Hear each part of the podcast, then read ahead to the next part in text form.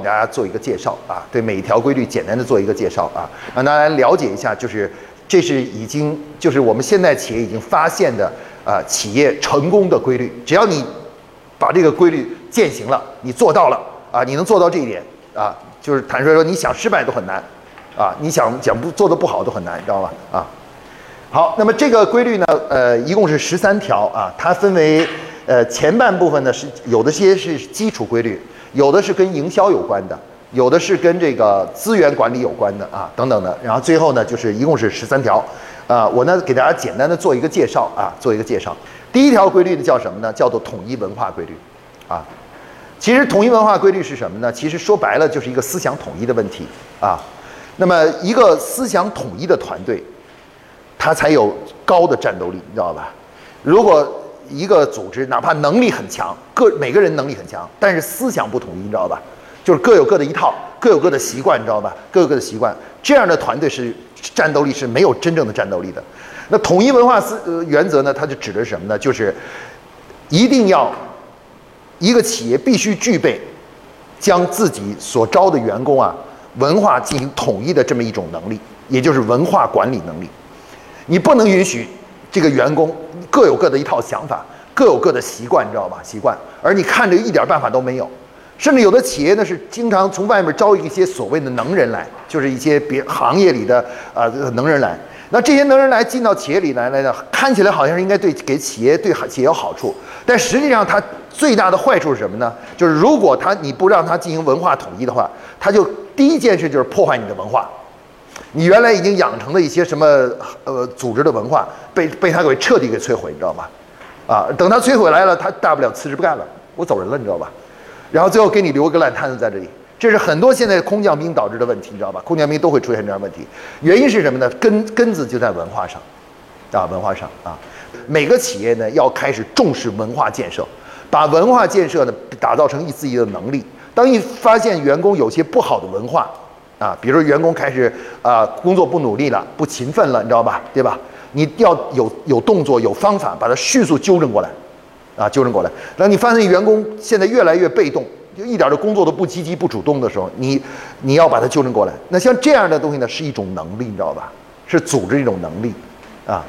那现在呃，我们现在其实是呃企业呢，我们经常说搞不搞文化建设？搞，就搞一个文化建设，叫团建，啊。其实团建是唯一的一个文化建设，叫团队文化建设，你知道吧？团建每年企业都搞，但是大家已经搞的人已经忘了搞这个东西的目的是什么了，对吧？初心是什么？已经彻底都忘了，你知道吧？啊，具体的一个统一文化策略的话呢，就是我们呃给大家提出的，到时候有时间再深入讲，就是呃它具体的方式呢有三。我们企业要建立文化，分为三个阶段，叫职业化文化、专业化文化和精英化文化啊。第二个规律呢，叫做素质规律。其实素质规律说白了一个就是什么呢？是高素质的团队才能有高素质的产出，对吧？当思想统一统一以后，下一个问题就是什么呢？就是能力的问题了。这个也就形成了另外一个重要的规律，就是什么呢？提高员工的素质啊，是企业一种重要的能力啊。就能知能够让一个员工进入企业以后啊，能够很很好的帮助员工提高自己的素质，你知道吧？使员工的素质比较整齐，你知道吧？就达到一定的要求和整齐的这样一种素质，你知道吧？啊，这个呢就是什么呢？这就是呃我们说的第二个规律啊。它需要我们什么呢？它需要其实我们要去具备一种能力，三呃就是打造三种素质。第一种素质叫什么呢？叫做职业素质。啊，职业素质就叫做职业习惯的能，打造职业习惯的能力啊，它包含了听说读写行等这些基本的，包括工人的五 S，其实都是属于叫职业素质，你知道吧？一个工人进来以后，为什么要呃学习五 S 啊？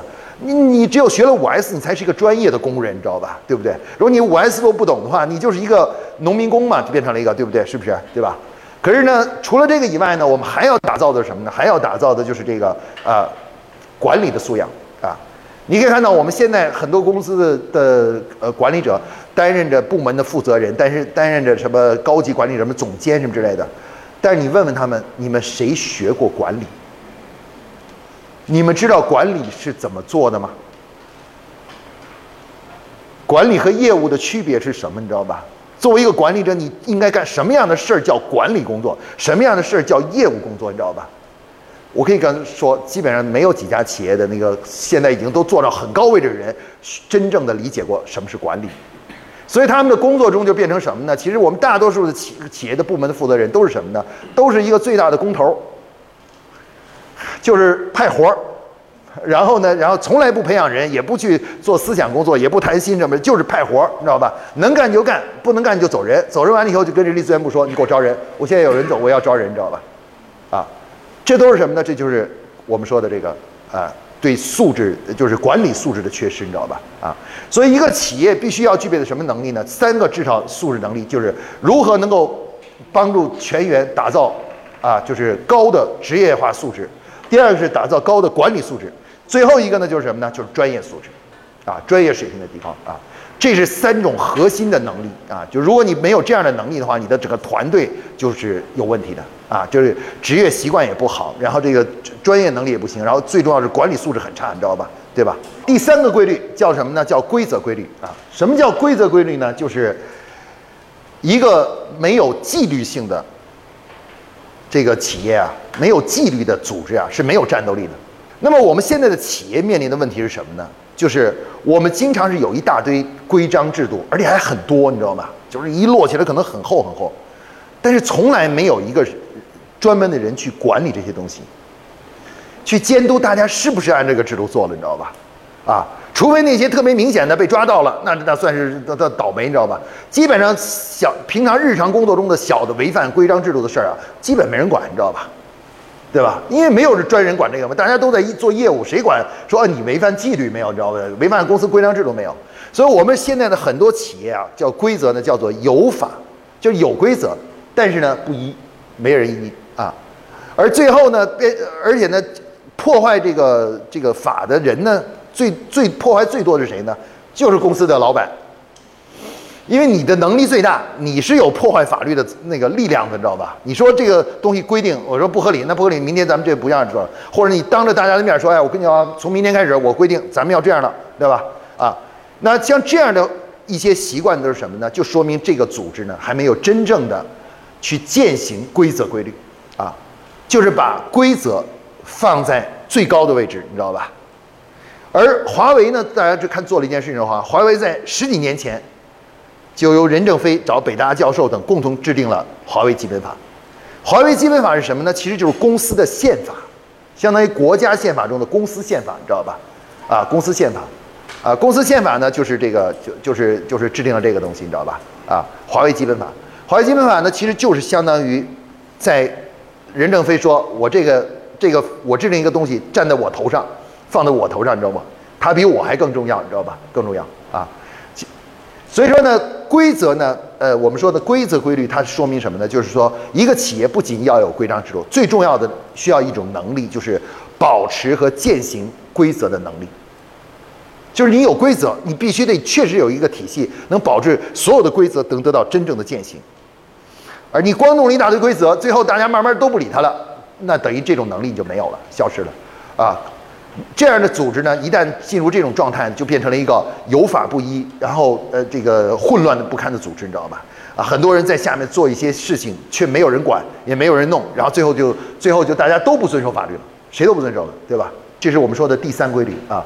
前面这个规则的内容呢，主要涉及到企业的制度规定和流程啊，制度规定和流程。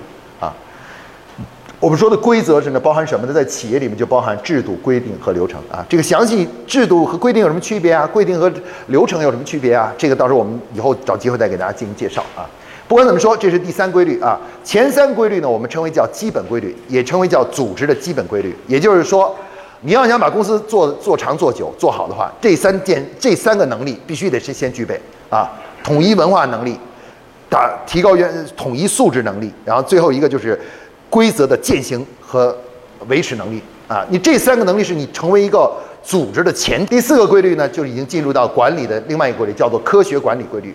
也就是在管理中呢，要引入科学，用科学的思想来管理。我们学习管理呢，其实不是去只是学习别人的经验。我们每一个人学习管理都不是应不是简单的去学习别的公司怎么干的，知道吧？怎么干的？我们要学习的是什么呢？学习科学的方法。好了，上次我就曾经讲过了，什么是科学？科学就是你把符合规律的事情用数字的方式把它表达出来，这就叫科学。如果不能用数字的表达方式，那就不能叫科学，你只能叫做呃哲学啊。所以，我们比如说像看呃彼得德鲁克啊，大家听过他的课，可能也看过他的书，你知道吧？然后稻盛和夫，你知道吧？他们两个人呢，其实只能叫做管理的哲学家，但不是管理的科学家，因为他们并没有提出数字的管理方式，你知道吧？啊，就没有具体的啊，比如对人，这怎么判断？我刚才说了一个人，呃，一个岗位空出来，到底提升哪一个人？是提升这个还是提升这个？那我们现在基本都是凭着感觉，凭着经验，对吧？啊，没有什么呃依据呀，什么之类的，对吧？啊，那实践证明啊，包括宝洁啊，呃，这个 GE 啊这些公司，这些老牌的公司，包括福特公司啊，证明啊，科学管理才是能够长久的，才而且才能够什么呢？一代一代的传承下去，科学管理才能长久，才能运作起来呢更可靠，而管理呢现在。迫切的需要科学思想，而不是简单的就是凭着经验、凭着感觉去判断每一件事情该怎么做，你知道吧？对吧？怎么做啊？而科学管理呢，就是一个重要的规律，就是一定要尽最大努力在管理中呢引入科学思想啊。它包含了很多内容，你知道吧？它包含了我们刚才讲的战略管理、计划管理、项目管理、流程管理、绩效管理、知识库管理等多个重要的能力。啊，比如我们学习今天学习战略，其实它就是科学管理的一种能力啊，一种能力，你知道吧？那以今后如果有机会学习年度经营计划管理呢，那又是一种科学管理能力，你知道吧？科学管理能力啊，就用数字的方式，用模型的方式来管理我们要做的事情，而不是凭着经验和感觉去做这个事情，你知道吧？啊，它是有步骤、有流程的，非常清楚啊，有标准的啊。这个就是科学管理管理规律，这是第四个规律啊。第五个规律叫工业化规律。工业化规律是什么意思呢？就是一个组织啊，一定要拥有很强的协同能力。什么叫工业化呢？工业化和农业化的本质区别在于，工人在工厂里生产东西的时候啊，是一个工位和另外一个工位啊紧密配合，你知道吧？就是这个工位生产这个，工人生产这个，就是流水线，你知道吧？一个流水线，然后很快这个产品就出来了。每个工人只要去做自个儿熟悉的那个板块就可以了，然后大家一整合，就产品就出来了。这就叫工业化啊，实际上就是人类的一个叫专业协作模式。而农业化是什么呢？农业化就是你你们家你你们家一块地，我们家一块地，然后咱们各耕各的，各各做各的。每个人耕的时候都是从头到尾，这个生产过程全全做一遍，你知道吧？啊，这就叫农业化。农业化就是什么呢？就是一个叫做。分产承包，工业化呢就是什么呢？就是专业协作，知道吧？协作，啊，我们现在的企业呢要想真正提高效率呢，这里就是这个规律阐明，就是只有走工业化的道路，才能真正释放生产力，才能获得最高的生产力，你知道吧？啊，生产力。所以以前那个我们讲听政治经济学的时候，经常有一句话叫做“生产关系局限了生产力”，你知道吧？啊，就是生产关系，它影响着生产力。那我们现在说这个这个工业化，就是生产关系的问题，就人和人在生产中达成的关系很重要。而我们现在的企业呢，很多企业都是违背这个规律的。第一个是违背什么？违规律什么呢？是销售的农业化。每个销售人员每年下指标，然后分一个区域，然后下一个指标。如果你仔细想一下，销售人员其实是没有任何协同的。每个销售人员基本都是一个单干户，啊，自要靠自己的力量，你知道吧？去负责这个地区到底能做多少销售，你知道吧？那这样是一个非常典型的什么农业化，就是农业化。当现在这个市场环境一不好的时候，我可以告诉你，所有走这个农业化的这种情况的，呃，企业都会遇到问题。为什么呢？因为一个销售人员他怎么能改变整个市市场环境呢？对不对？他的作战能力肯定是弱的，对不对？啊。所以说呢，像我原来在工作的保洁，就是一进去以后，我们的所有保洁的销售人员是没有指标的，没有销售压要求和指标的，你知道吗？一个区域经理是没有指标的，你知道吧？只只有一个预测，就是告诉你说你一定是呃大概这个区域预今年预测销售大概是多少，你知道吧？然后然后生产那边做好准备，就是那个什么东西，但是没有指硬指标，说你一定要卖出去多少，你知道吧？那么销售人员干什么？销售人员很简单，公司有标准的流程。你作为一个销售经理，你每你一个一个月你应该干干什么？有一二三四五五个工作流程，你把这五流程都给我准确做完了，就 OK 了。你甭管销售是多少，你知道吧？你不用这这不归你管，你知道吧？我销售多少？然后呢，这个什么呃，销售人员呢，两年换一个地方，就是你比如你在东北做大区经理，做区域经理，然后两年你肯定要换地方，一定要换到另外一个地方去，你知道吧？然后有的时候还会把你调回来。如果你在某个区域有了很丰富的经验的时候呢，他会让你给其他区域做培训去。就是说，整个全国的销售队伍是一盘棋，是一个团队，你知道吧？他需要你去哪儿就给你安排去哪儿，你根本你不能说啊，我就喜欢这儿，我就在这儿待着，你知道吗？这不行，根本不可能，你知道吧？啊，反正也没有提成，你在哪儿干都是一样的，都是这个工作流程都是一样的，你知道吧？对吧？啊，这就是所谓的工销售的工业化。而我们面对的更严重的一个农业化做做法是什么呢？就是部门的农业化。你说王老师，我们部门怎么是农业化的呢？我就问你几个基本问题就完了，对吧？你每年做年度计划的时候。各个部门做的年度计划是合并在一起，是每个部门经理之间都相互知道。比如你人力资源部的，我是销售部的，我知道你的计划吗？我知道你那个计划是怎么做出来的吗？你会发现不知道，每个部门各做各的自己年度计划，销售做销售的，财务做财务的，生产做生产的，然后这个人力资源做人力，行政做行政的，各做各的，你知道吧？那各做各的意味什么？就是大家没有交集喽。没有什么需要合作的，对不对？对吧？合作了，那这种情况这不是部门农业化吗？虽然我们建了所谓的专业部门，但实际上还是走农业化的道路，各干各的，你知道吧？各干各的，没有形成真正的协同，知道吧？所以说呢，工业化规律呢，就是要求我们什么呢？就是要把整个企业啊，方方面面呢，要走向什么呢？高度的协同，啊，走向工业化的这种呃流水线专业专专业分工啊。首要解决的两大问题呢，就是部门间的工业化。部门内的工业化，然后最后一点还有就是模块间的工业化。我可以告诉大家，就我原来在保洁的时候，那个工业化程度到什么程度呢？就是我们我做的好多项目都是什么呢？都是四五个国家一块儿来做的，四五个国家一起来做，什么意思呢？就是一个项目由日本牵头出一个项目经理，然后四个国家各派一个人。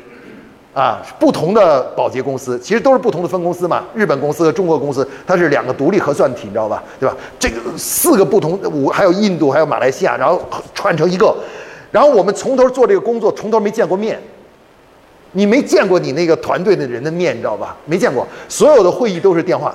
因为那时候没有视频，也没有网络，你知道吗？全是电话，你知道吗？但是那个项目做得很好，一点问题都没有，很顺利，而一点都没有拖时间，啊，就完成了。到最后我也不知道那个人长什么样，啊，就是我那个项目经理到最后也不知道，是过了一年以后他到中国来出差，我才见他见到他的面，才知道他是长得什么样，多大年纪，你知道吗？我从头到尾都不知道他多大年纪，你知道吧？啊，但是我们就可以这样无缝的就衔接，你看就协同了，就几个国家一块做一件事儿，很快协同了。但是我们现在的企业呢？做的就连隔壁两个部门要协同起来都是很困难的，都得找老板去才才能最后协同掉在一块儿，否则很难协同，你知道吧？啊，这就说明什么？我们没有解决这个部门部门的工业化以及部门内的工业化啊，包括模块间的工业化。这个呢，又是我们的一种重要能力，我们必须得拥有这种能力，你知道吧？农业化很简单啊，农业化当地主谁不会啊？就是给你下一个指标，给你下一个指标，给你下一个指标，然后你们就各自去想办法吧。这还需要你管理吗？为什么我们需要优秀的管理者？因为管理者最重要一点就是可以把一帮人给弄在一起，能给给他们穿成一个像一个珍珠项链一样的，让他们成为一个整体，这才是一个优秀的管理者，对不对？啊，所以我们这个工业化问题呢，其实它主要是解决企业一关于协同的规律啊，就一大家一定要配合起来，不要要抱团儿，不能够什么呢？各干各的，单打独斗，你知道吧？啊，单打独斗。作为一个企业的第一把手啊，一定要。把精力放在规律上，为什么呢？因为因为你的责任就是对规律了解，因为整个公司没有人会想这些问题的，只有你才能想这问题。呃，因为你是领导者啊，我们说是领什么是领导者？领导者和管理者是不一样的。领导者呢，就是对规律了解的人，你知道吧？